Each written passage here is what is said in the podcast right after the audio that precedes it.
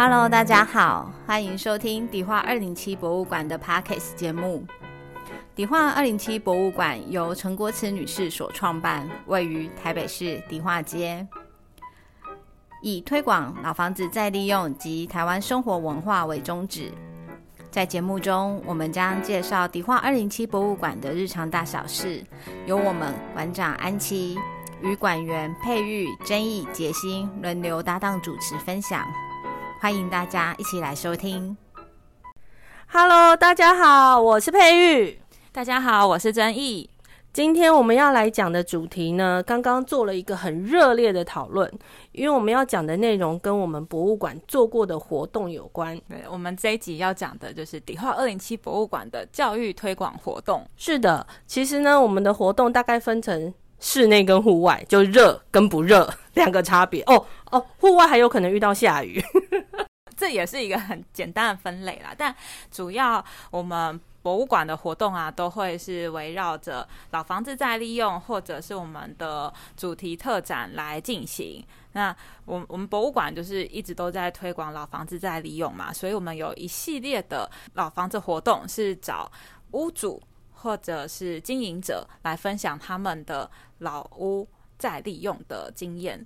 因为很多人都会对老房子再利用保持着一个很很浪漫的梦想，可是可能要实际真的有去执行过，去去经历过，你才会知道说啊，原来要照顾一个老房子是有多么的困难。照顾老房子呢，其实就跟照顾老人家一样，你要花比较多的心力，然后细细的去知道他们的困难处在哪里。然后去照顾他，所以呢，其实我们出过一本书叫《老屋创生二十五帖》，从里面就可以看到每一个屋主或者是经营者，大家都是因为对老房子有一个爱心，所以他是真的是用尽力气在照顾所有的房子，然后也为了生存有各式各样的让自己可以活下去，跟房子也一起活下去的。那个经营方式其实是真的非常有趣的。有听的有听我们广播的观众，一定有听到我们介绍了老屋创生二十五帖，里面我们分了不同的类，然后讲了很多老房子的故事，真的是很值得。解封后带着这本书，一个一个城市去看看这些老房子。好，我们拉回来我们的教育推广活动。对，那就是老房子讲座是一个系列。那我们一开馆的时候，其实就是每个几乎每个月都有一场老房子的讲座。对，但后来就发现，哎，我们博物馆的空间其实真的有有一点点小。然后作为做讲座活动使用的话，我们是用三楼的一廊空间。那三楼一廊同时间也会有小型的一个展览展出，所以变成说，诶，我们要办讲座，民众就没有办法进来看展览了。所以我们也有稍微调整一下这个老房子系列讲座的频率，就会变成比较可能是两个月一场，或者是三个月一场这样子。那另外一个系列主题就是跟我们的特展相关。那每一次的特展就会搭配不同的题目啊，例如说我们一开始的模式之展，对，模式之展我们就除了有讲座活动之外，也还有我们的磨石子手工皂 DIY 的活动。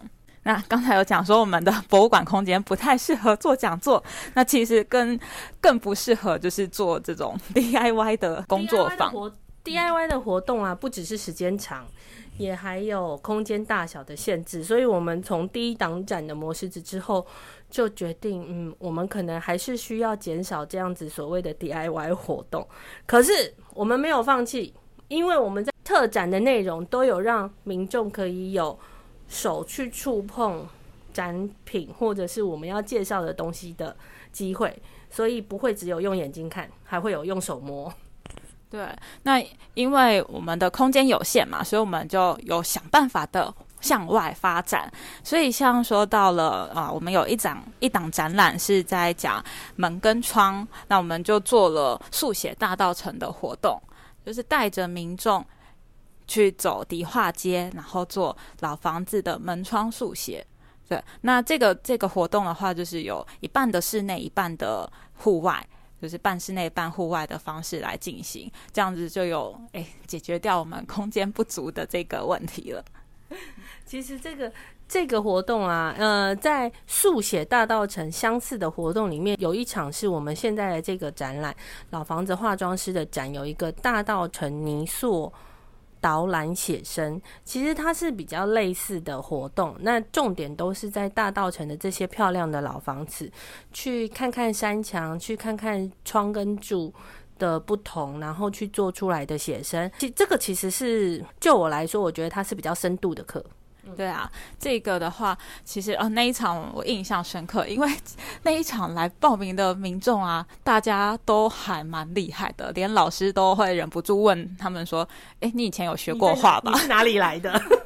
对啊，呃，但是因为我们呃，这这个不管是速写大道城还是那个大道城泥塑导览写生，我们邀请的老师也是大道城区域的一个文史老师，是徐艺红老师，那他也。做过很多这样子类似的活动，所以我们就找他一起来举办。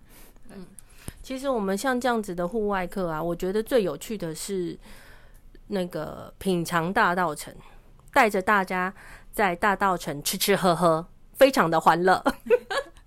对，那品尝大道城的活动是搭配食粮展的一个活动。那在食粮展里面，我们我们就做了大道城地区的呃跟假粮就是不管是就是冰品或者是饮品，或者是像有那个食品原料行这些店家们去做合作，然后我们邀请了这个迪化商圈发展促进会的总干事世哲来帮我们介绍迪化街的假粮的一些传统饮品啊，然后还有现在他们有举办一些像是那个中中草药去。创作的调酒，就把它这些加进我们的走读活动里面。那我们博物馆是没有单纯在举办迪化街或者是大道城的走读活动，都会是搭配着主题展览来进行这些相关的活动。因为在大道城地区已经有很多的团体在做导览走读这件事情了，所以我们就诶没有。做这个导览走读的服务，因为还蛮常被民众问到，哎，你们什么时候要办走读？我们的走读活动都是搭配主题展览的。嗯，因为啊，在那个以观光的角度来说，这些大道城的走读的伙伴已经很多了，所以我们一定要用一个比较小的主题，然后让大家觉得比较有趣的话题来。走这样子的一个大道城，让大家看不一样大道城。不过呢，品尝大道城这件事情虽然是在十两展发生，但我们后续有机会还是有可能会再办，因为它是一个很好玩的展，很好玩的内容。我还记得第一场吧，我们还去了那个电视剧，是那个和盛堂，和盛堂。对，我们进到如果有看过那个双城双城故事，对我还记得，我们就进去了。呃，因为老板那天看到我们来很开心，然后就带我们进去参观了老房子。就意外的这个这一场时间延长，是因为我们又去看了老房子，然后那个老板很认真的跟我们介绍他们家的百年老房子。然后讲了很多房子里面的故事，然后也在他的中药行里面吃龟苓膏，没错，嗯，超好吃的龟苓膏。对啊，那另外我们还有跟街区合作的是，像是那个大道城的偶戏走读。大道城地区啊，其实以前有很多的那个剧剧团存在，就是不管是布袋戏、歌仔戏、南北戏曲这些的剧团都有。那其实就是大稻城以前是有一个戏窟这样子的一个称号在的。那随着就是时代演变嘛，这些戏传统的戏曲就比较落寞了。那在大稻城的创意街区发展协会啊，他们每年都有举办戏曲相关的活动，所以我们就跟着大稻城创意街区发展协会那边一起合作，举办了那个以廖天丁。这个主角为主题的一走读活动，那这个活动进行呢，是由布袋戏偶偶师，就是在定点演出，然后由我们那个霞海城隍庙的美宣组长梦环来带大家走读。那我们就是走到一个定点，会有布袋戏偶师来做表演，然后接着就是由梦环带大家诶走到下一个定点再看表演。嗯就是其实有点也跟走读很像的是，边走边看戏，然后再边听导览，就一个很繁很繁忙的一场活动就对了。而且这个活动的话，其实因为大部分的走读活动会是年龄会比较要高一点的，或是长辈们比较听得懂。就是我们这个活动的话，其实是可以让呃算是国小生都可以能够一起参与的。但我们家的妹妹。有一起来跟过这个活动，那时候家妹妹几岁？要跟听众讲一下。我们家妹妹大妹妹那时候是中，二妹妹是幼幼班。那他们来的话，呃，幼幼幼班的妹妹其实听不太懂。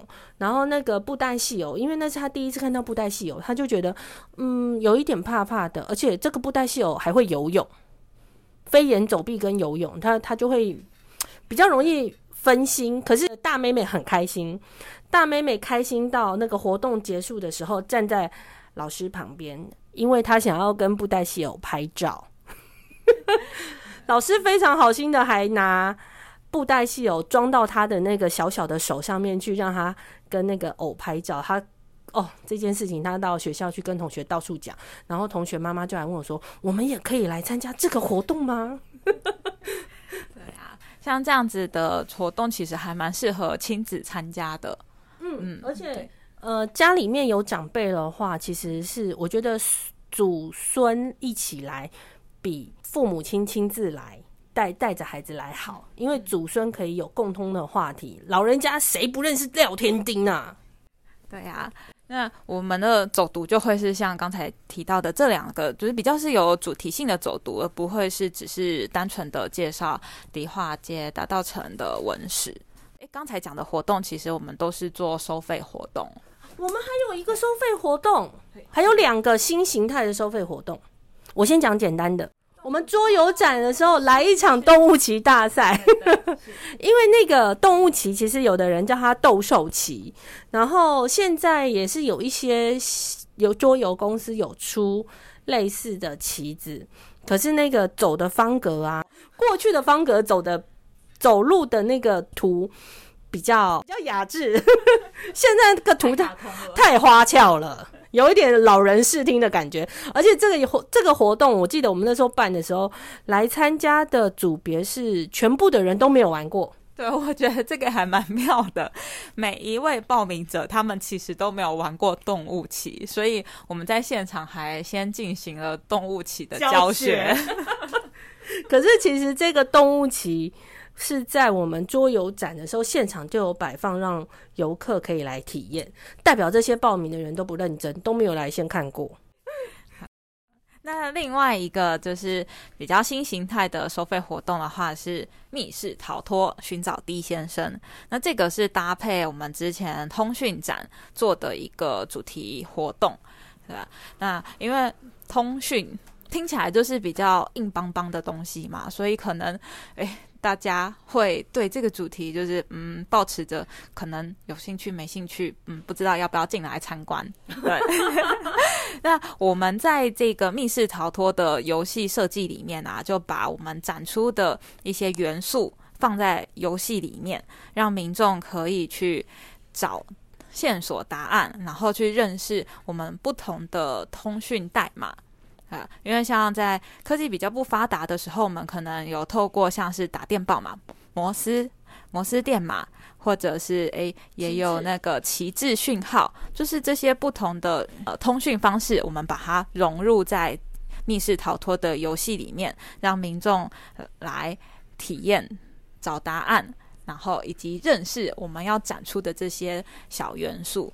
那他可能就会对通讯就产生一些些的兴趣，就哎，原来是这样子啊啊，原来是这样。嗯，可是其实啊，我记得我们通讯展的那一个展场里面的展品非常非常的丰富，几乎把我们的一楼摆的满满满，然后二楼有一半的空间要拿来做密室逃脱，剩下的空间，空剩下的空间呢，还是一个完美的彩色电话墙。非常多人要拍照，然后都要跟他们讲说，嗯，可以不要用闪光灯吗？那个电话会褪色。一直不断的被阻止。好，我回过来讲我们的密室逃脱。我们的密室逃脱啊，其实呃，刚刚正义有说了一些其讯号的传递。那这些讯号传递，我觉得最有趣的是花马。花马是呃，现在香港还看得到，或者是广东那边应该还台台湾也还有，台湾在中药行会使用。可是我去中药行的时候问啊。我问到了老板，搞到公望不真的是这个东西。我我我爸知道呢，我爸以前是卖南北货的，他们他们也是会用这个黄马去做记号。好吧，但但你知道我是亲身直接去问中药行的店员，可能他们太老。看要看他们是就是哪哪一个哪边来的，因为还是跟他们的祖籍来源会有有一点点些微的关系啦。是没错，呃，好，花马这个呢，在展场里面我们也都有，就是我们进到密室之前有一个上面有写了各式讯息讯息传递方式的介绍，说大家在看花马，很多人都跟我说，我觉得它长得好像韩文，然后那个数字越高，比韩文更复杂，它就是一个图像式的字，然后。另外一个有趣的点是，我们的攻读生，就是我们兼职顾展场的伙伴啊，在那边的时候，尤其是服务密室逃脱的伙伴，他最容易遇到就是来玩的游客不会使用录音机。对啊，录录音机其实也已经要成为时代的眼泪了。呃，那我们在密室逃脱的那个场景里面，我们就放了一台录音机，然后有一个关卡就是你要。会放那个录音机听里面录的讯息，让你去找到最终的解答。那个不是，那是倒数第二，那是最终解答。哦，对，那是最后找钥匙。对对对对，对不起，对不起，我们里面太多密码了。然后录音机这个会卡关，而且卡的很严重，然后卡到我们家的孩子，故展场的孩子就会听到对讲机。游客跟我说：“不好意思，这个东西我不会用。”然后他就要默默的扣扣扣，然后进去教他们怎么用，然后再出来，然后再把门锁起来。这是一个非常有趣的解救方式啦。但有玩密室逃脱的人可能都还蛮习惯的。然后接下来我们应该收费的收费的活动都讲完了吧？我再讲一下我们为什么会做密室逃脱这样子。除了刚才的原因，都还有一个是因为我们会希望就是每可以触及到不同的年龄层跟不同生活圈的人。呃，因为就是其实如果你是喜欢逛博物馆的伙。朋友们，你可能就是平常就是休闲假日，就是会去各地的博物馆参观嘛。但是也有很多民众他们是不会参观博物馆的，那我们就要想办法用不同的方式吸引民众进到这个博物馆的空间来，让他可以认识诶，我们迪化零七博物馆在展什么，然后可以推广我们的理念。嗯，有。有不同族群，也有那种专门在密室逃脱的人，在论坛里面推荐来我们这里玩密室逃脱，就是中规中矩，不会吓人，也不会，也不需要去把人家的墙拆掉的那一种密室逃脱。那如果你真的要说它最有趣的地方的话，大概就是我们在换展的时候把密室逃脱装好了，就请我们的长辈志工们不限不限时间的。让他们可以玩过一轮，每个人都大概了解我们在做什么的时候，然后哎，最久的一个半小时，还是两个小时？不到两个小时了，不到两个小时。好，接近两个小时，长辈们才顺利的离开了那个房间。对啊，那刚才提到我们就是比较新时代的活动，就是像那个密室逃脱。然后，另外还有一个是我们是做免费活动的，是实境解谜。对，嗯，实境解谜，实际解谜呢，我们一样是维持着我们不能离开我们的特展。嗯，所以呢，我们就做了两次的实实境解谜。那我们的方式是用我们的那个赖的机器人回答，然后我们展场所有红色衣服的志工、工读生、工任何工作人员都玩过这个游戏，所以只要在你解谜的过程里面遇到困难，我们就会告诉你说，请找红色衣服的小天使。每一个人都玩过，每个人也可以告诉你。你的线索应该要往哪个方向走？我还记得我们第一场也是食粮后，我们食粮搞了好多活动。对，我们的食粮呢，食粮的活动叫做寻找乖乖。那乖乖是谁？就是要透过这样子的一个一个个个关卡来玩，到最后翻翻牌才会看到我们的乖乖是谁。对啊。那就是在活动设计上面，我们会让这个实境解谜它是有一个故事性的，所以你就是透过这样子的故事去看我们的展板文字的介绍，或者是听我们的导览员解说，然后去找到线索，找到答案。那除了刚才提到十两展有做这个实境解谜之外，我们在呃情书展的时候，情书展跟灯展一起有做了一个笔友在哪里。的实境解谜，对，是笔友，笔友在哪里？现在人还有在交笔友吗？现在网友吧，网友跟笔友不一样，那个那个回答都很迅速、及时，几分钟之内就可以回你。可是以前人在交笔友的时候，那个等一封信大概等一个礼拜吧。嗯，而且我们还因为这个展呢，它有那个笔友的那个周刊，对对对，笔友周刊出到两千年才停刊。有没有很厉害？到底有哪些人看过？我真的不。爱情青红灯。爱情青红灯，那个要用台语念。爱情青昂丁，比较有感觉。对，这个啊，也是嗯，透勾起好多好多人有回响哎。回响。可是玩的人还是以年轻人居多。不过这个都是免费，这实境解谜我们是免费的，所以呢，你现场报名或是你那个。Acupace 上面预约，我们都可以让你玩，因为它其实不花不花时间，但是过关，我觉得笔友过关的人比较少。嗯，对啊，因为笔友笔友是串联两个特展，所以它的内容有比较长一点点。那寻找乖乖的话，就是只有做做十两展的内容。嗯，好，这个时候就需要说一下，我们为什么会做这样子比较新形态的活动内容，是因为。我们也去外面参加了很多人家的活动内容，然后不断的烧脑，所以烧脑完回来就要想办法出题目，让观众有不同的体验。对啊，因为还是会希望就是我们的观众群可以再多元一点点，所以就会想说，我们平时就是会去探索不同的方式。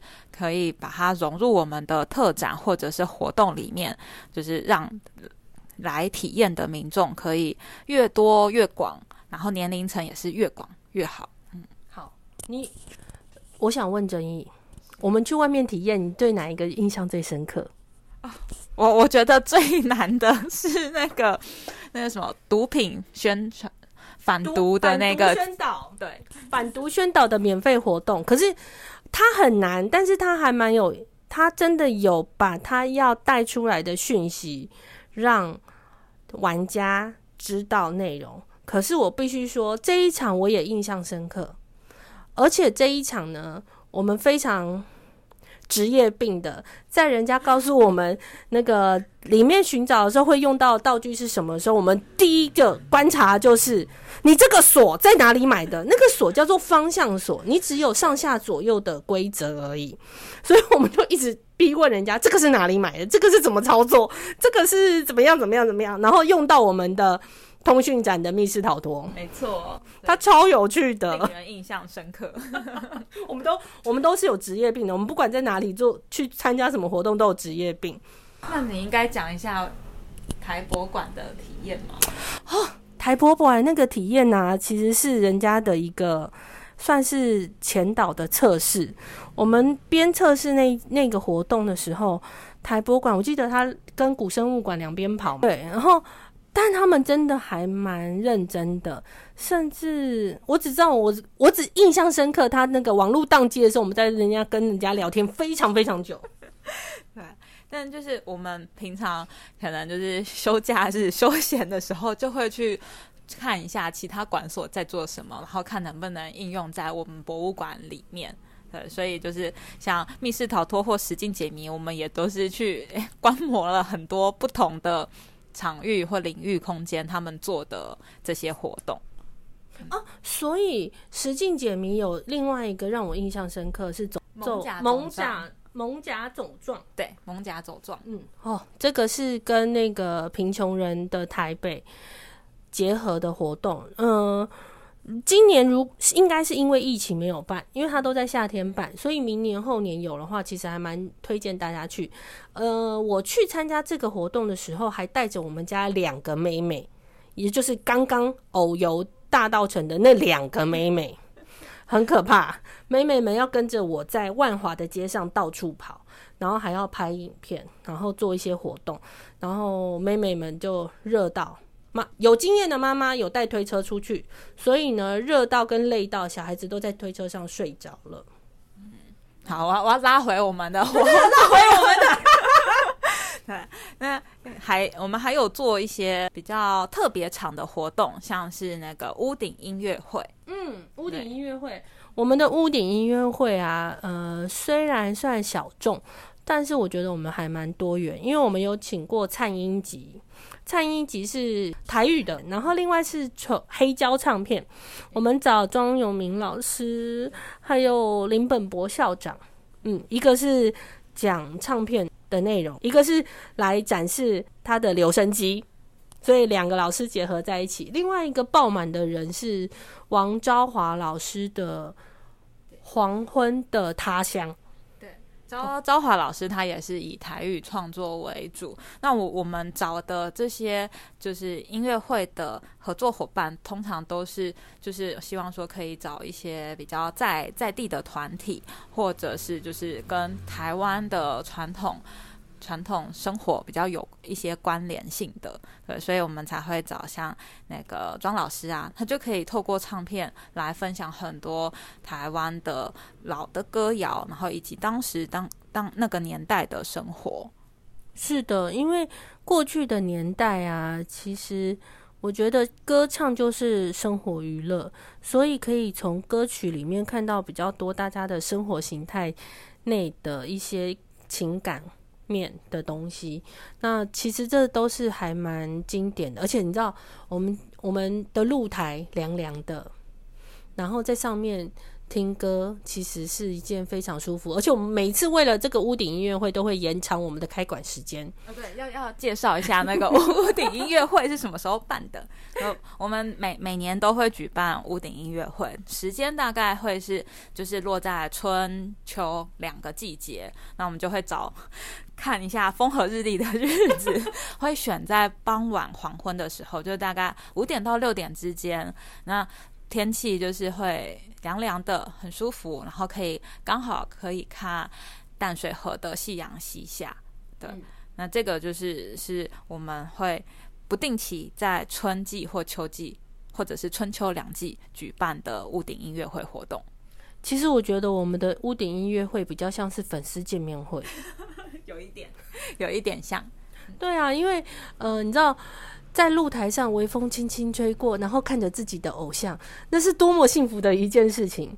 但办这个活动最无法控制的就是天气，很可怕。我们有遇过那个活动突然下雨，然后紧急移到室内。活动刚开始不到不到三分钟，就突然啪，雨就下下来，我都要哭了。我们的工作人员都快哭了，因为要把所有东西赶快撤下来，然后所有的游客也要跟着下来，就把我们的三楼挤爆。对啊，但是就很很谢谢大家能够体谅我我们博物馆的空间，就是因为有空间的限制，但是他们还是愿意来博物馆，就是参加我们这些各式各样的推广活动。像下那一次下雨的音乐会，哦，我就很感动。民民众就是来听音乐会的民众，就是还主动问说，哎，要不要帮忙搬什么？后来就是很多很多民众一起帮忙把那个椅凳就是搬搬到三楼来。然后因为三楼的空间真的比较小，他们就是很挤在一起，然后爸爸妈妈抱着小朋友，就还是很开心的听。我印象中，我印象中还挤到了我们的走廊。对，对，就走廊也是满的。嗯，以上呢都是有对外开放给民众或是游客参观的，我们还有隐藏版的活动。隐隐藏版的活动就是我们的志工限定喽。对，我们博物馆会引会帮志工伙伴举办各式各样的，像是展览培训啊，或者是就是志工有什么 愿望，然后我们评估之后，就是哎，好像可以让志工的愿望实现，我们就会来办相关的课程。对啦，其实我们就是最简单的，就是志工招募，只要有新血要加入的时候，我们就会开各式各样课程让大家来学习。然后有新的展览开幕，不论是一二楼的小展还是三楼的大展，也都会有这样子的一个特展培训。所以在我们博物馆服务的人呢，就会知道说，哦，我一年要学好多东西哦，因为我们换诊频率有一点点高。对啊，那我们。可是我觉得我们的志工啊，都还蛮乐在其中。就是我们的志工比较属于学习性的了，所以每次有什么哎又有活动，然后跟大家发活动通知，就回复的都还蛮热烈。好，志工许愿的活动里面，你最印象深刻、有趣的？吸了那么大一口气。